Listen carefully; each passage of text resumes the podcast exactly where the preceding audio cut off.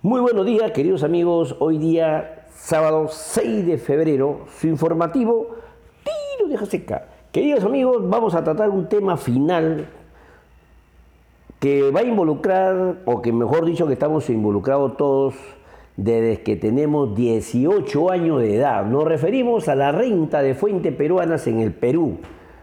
Cómo están considerados, cómo están categorizados y a qué mundo nos encontramos y qué podemos hacer, cómo podemos inyectarnos en ese mundo de la tributación.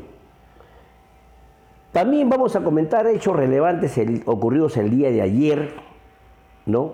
Que lo cual siempre venimos recopilando algunas informaciones de algunas fuentes y también un comentario sobre lo preocupado que estamos, que al menos yo estoy preocupado porque no encontramos propuesta de los 18, 19 participantes al sillón o aspirantes al sillón presidencial. ¿Qué propuestas tenemos a la fecha?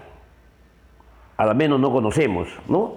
Entonces, desarrollando esa, esta temática, como le repito, hasta ahorita no tenemos ni un debate de propuestas sobre cómo los partidos políticos impulsarían la reactivación económica y la generación del empleo, o el cierre de brecha de infraestructura y conectividad, o cómo, cómo abordarán la reforma de un Estado que ha mostrado poca eficiencia y gran burocracia para, para atender a lo, a lo más necesitado de la población. Todo lo que hemos podido ver en vía televisiva, radiales, solamente han sido propuestas populistas. Digo así porque uno de ellos, por no mencionarlo, se ha dirigido comentando que buscan crear una cadena de farmacia estatal como una propuesta. Si bien, es claro que el Estado adolece, o mejor dicho, no es eficiente en la provisión de los servicios de salud ni en la gestión y distribución de medicamentos, por no decirlo de cada dos personas o dos peruanos que reciben una, una receta en un establecimiento de salud público, no recibe sus medicinas o están incompletas y por lo tanto va a tener que ir a una farmacia a, a comprar con su billete, ya sea en la pública o en la privada. De eso el Estado tiene que reformarlo otra propuesta populista es que pretende vulnerar la independencia del BCR, controlar precios y prender la maquinita para imprimir billete, es decir, la emisión inorgánica del dinero, del billete fantasma, que no existe. Eso provocó en el gobierno de Alan García, para hacer un poco de memoria, la hiper superinflación, que viene a ser el encarecimiento del producto, de los bienes y servicios, ¿no? donde el poder adquisitivo se disminuye y no llega ni a la, siquiera a la canasta familiar básica. Esa historia fue terror y ya la hemos vivido. Acá lo que queremos es que las propuestas sean en función a tres ejes temáticos. El impulso a la reactivación económica y la generación del empleo. Dos, la eficiencia del gasto en la salud y educación. Y un tercer eje temático, el comercio exterior y turismo. Mucho va a depender de todos nosotros emitir un voto informado y con responsabilidad. Bien, queridos amigos, pasamos al, reporte MINSA, según indica que eh, hemos pasado los contagios de 1.165.052 casos Fallecidos al día de, hasta el día 4 cerrado, las cifras 41.753 y decesos diarios por COVID 215 fallecidos. Nuevos casos diarios presentan 6.715. Pasamos a un, al plano internacional. Podemos comentarles que en Chile la cifra de, vacunas, de vacunados llegó a más de 384 mil, posicionándose como el país en Latinoamérica con mayor porcentaje de su población inoculada. Estados Unidos el Senado aprobó el rescate económico por 1.9 billones de dólares impulsado por el presidente Biden. La tasa de desempleo en Estados Unidos cayó a 6.3% y en nuestro panorama nacional el hecho más relevante es que, eh, a ver, el Pleno del Congreso aprobó por mayoría, es decir, 117 a favor y dos abstenciones, la ley de reforma constitucional que habilita el doble empleo remunerado para el personal de salud en caso de emergencia sanitaria. El Ministerio de Economía y Finanzas autorizó la transferencia con cargo a la reserva de contingencia de 20 millones de soles a la Autoridad de Transporte Urbano para Lima y Callao para financiar la continuidad del servicio del metropolitano y corredores complementarios. Por último, la Comisión Multipartidaria de Reforma del Sistema Previsional del Congreso pidió, después de haber aprobado el, anteproyecto con seis votos a favor y dos en contra, que éste se vaya directo al Pleno de Congreso y que no pase por comisiones. Bien, queridos amigos, son los hechos más relevantes ocurridos el el día de ayer.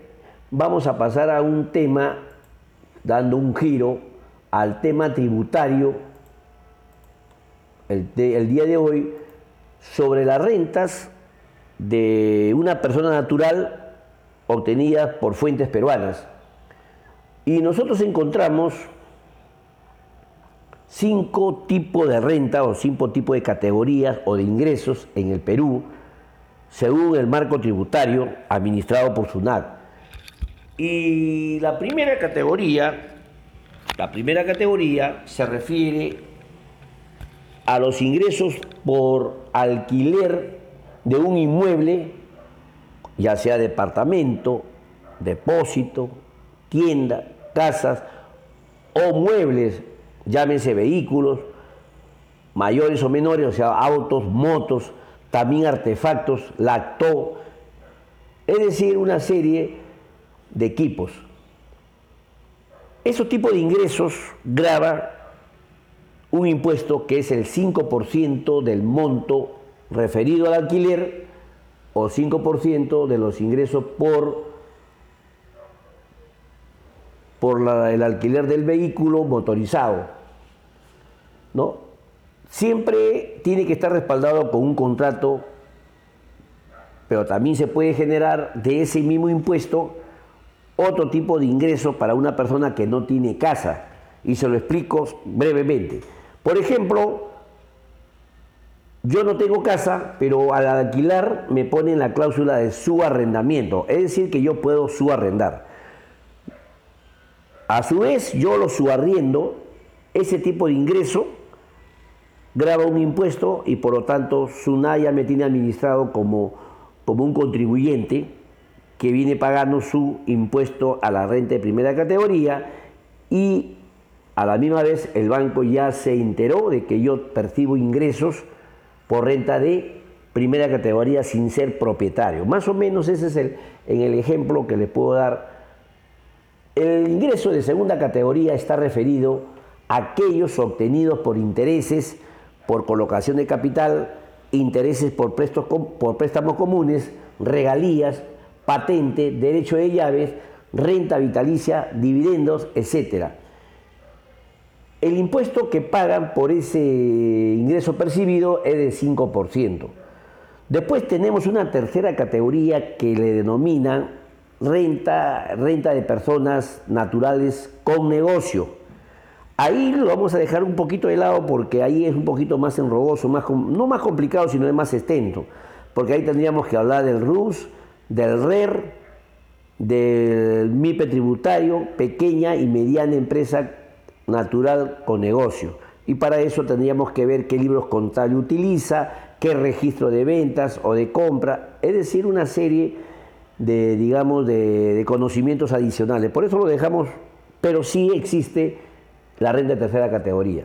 Y la renta de cuarta, que ahí sí debemos conocer un poco más, porque se refiere a la persona natural que ejerce la profesión, arte, ciencia u oficio es decir, que usted puede percibir ingresos sin ser profesional, sin ser abogado, sin ser contador. Basta que usted ejerza una profesión, un, eh, perdón, un, arte o un oficio, puede emitir recibo por honorarios. Hoy en día es electrónico.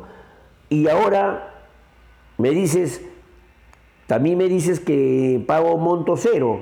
Claro que sí, paga monto cero porque existe la norma que si no superas el monto de 38.500, no pagas impuestos. Es decir, un promedio de 3.208 mensual no pagas impuestos. Ahora, para exonerar ese tipo de impuesto, nosotros le, pedimos la suspensión de retención y pagos del impuesto a la renta de, cuarta categoría y me van a dar un certificado. Cada vez que emita un recibo por honorario por encima de 1.500 soles, le, le presentaré el dicho certificado y no me darán la retención del 8%. Entonces, en conclusión, este tipo de ingreso se considera monto cero porque no supera los 38.500. Es más, en el cómputo de este ingreso le añaden el ingreso de quinta categoría. ¿Y qué es el ingreso de quinta categoría? Es aquel que percibe una persona natural cuando trabaja con un empleador y le emite una boleta el empleador le calculará su proyección. Si esa renta supera la CITUIT, grabará el impuesto a la renta de quinta categoría. En conclusión, los cinco tipos de ingresos generan rentas, rentas grabables administradas por SUNAC, que a la misma vez está informado los bancos. Los bancos cuando tienen conocimiento de tu renta, de tus ingresos, ya sea por la primera, por la segunda, por la cuarta, por la quinta y puede ser también por la tercera, entonces lo va a llamar y lo van a comenzar a evaluar para efecto de darle un crédito, para efecto de, querer comprar un bien, ya sea un inmueble, en el caso que, en este caso el ejemplo que le puse, que no tengo una casa. Es decir, existen mecanismos propios del sistema que podemos nosotros los contadores orientarlos en ese sentido, haciendo las cosas siempre legal, por supuesto, ¿no? Así que eso es lo que les quería decir en relación a esto de la quinta categoría, ¿no? Siempre con responsabilidad hacemos las cosas y obviamente dan buenos resultados. Las claves en los alquileres tenemos que tener un contrato que esté legalizado, no la firma, que esté legalizado la hoja, y eso es suficiente, eh, suficiente perdón, para demostrarle a la administración que tenemos renta de primera categoría. No necesariamente tengo que tener una casa una moto ni un vehículo, basta que me lo alquilen y yo los que en la cláusula diga su arriendo y a la misma vez genero un ingreso por su arriendo. Es decir, existe muchos mecanismos siempre enfocados a la persona natural, ¿no?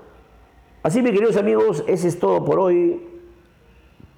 A cuidarse mucho y, siempre vamos a comentar la frase del día, porque siempre es bueno estar de la mano con las frases que son lo que nos alimenta en el día a día.